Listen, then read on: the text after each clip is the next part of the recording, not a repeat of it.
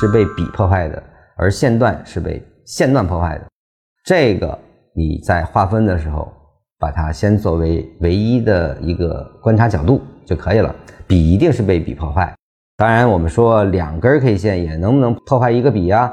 那么这里面叫特殊性，叫是否值得考察。这个级别越大，那也应该当笔用了。线段呢，就是线段被线段破坏。当然，这里面还有一些细节，比如说一个上的三个线段，而后反向的三个比形成的线段，那么后面一笔啊，把前面的三个线段完全包含。那实际上这个在特征序列下，它还是一个线段中啊，你是没必要画成两个线段的。这个在特征序列也会有更清晰的解答。那么这里面可以当为特殊的案例来出，也就是说，如果一个线段是五个比构成，反向的线段也是五比构成，那这肯定是两个线段了。你把这个基础模型记住，其实也就能处理大多数的问题了啊。当然，为了更严谨的去考察的话，我们后期讲特征序列的时候，禅师给了一个更精准的定义，所以这个地方的定义。bj 小于 ji，这个就有点绕脑啊，而且还是不足以定义线段是否发生了破坏的。它跟后面的特征序列的那个演绎啊，比这个定义更加的精准。所以呢，我们这次呢就不考察这个逻辑了。这个逻辑我也不建议大家去烧脑去理解，因为线段实际上你只要把它处理成符合规则的三段以上的。组合，而后把它连起来，能连成上下的运动，只要都符合规则，符合什么规则呢？就是前三段必须重合，就是说一个上的线段一定是上下上来构筑，而且就是一二三，那么一和三一定要有重合部位，这个是必须的。你只要记住这个，从线段的开始，我们常说的 N 型啊，这么 N 型实际上一和三必须重合，这是线段的最基本前提。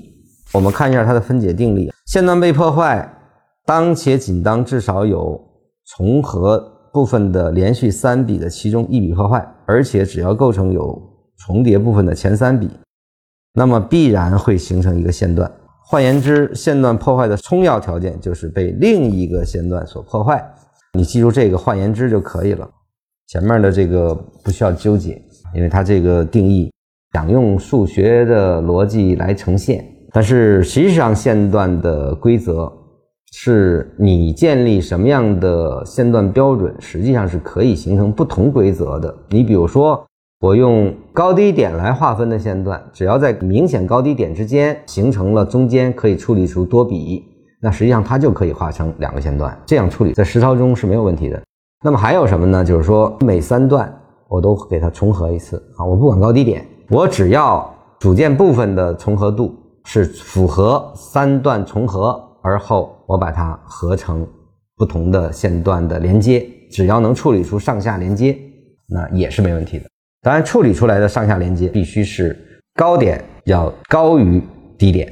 什么意思？就说你的线段处理完，无论你用什么规则，向上的线段那一定是低点是低于高点的，向下的线段低点也是一定低于高点的。你记住这个就可以了。你不能说这是一个上，再来一个连接，再来一个连接，我们叫上下相连，对吧？中间这个应该是高点高于低点，但是呢，你这样连接完了之后，它就变成了低点高于高点，那这个是不能处理出来一个独立线段的，它实际上还是一个线段啊。你用这个规则去考察的话，你的线段划分也没有太大问题。由于分形比线段这些都是最基础的，那么它。是缠论逐渐生长的最基础的组件，也就是说，我们在后面的级别的学习中啊，实际上如何定义比，如何定义线段，如何定义走势类型，实际上都是由规则开始的。你对规则的理解，我们说它不能什么样，必须符合什么，这些最基本的算法或者叫定义，那是一定要先搞清楚。你只有在这些搞清楚情况下，且把它变成唯一的标准，你去执行，用这个来去划分，来去解读，那么市场就是唯一的，市场就是客观的。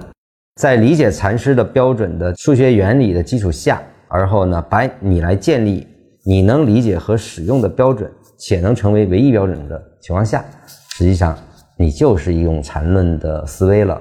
这个标准不要变，你就能够在当下。得出唯一的客观的结论，那这是禅论。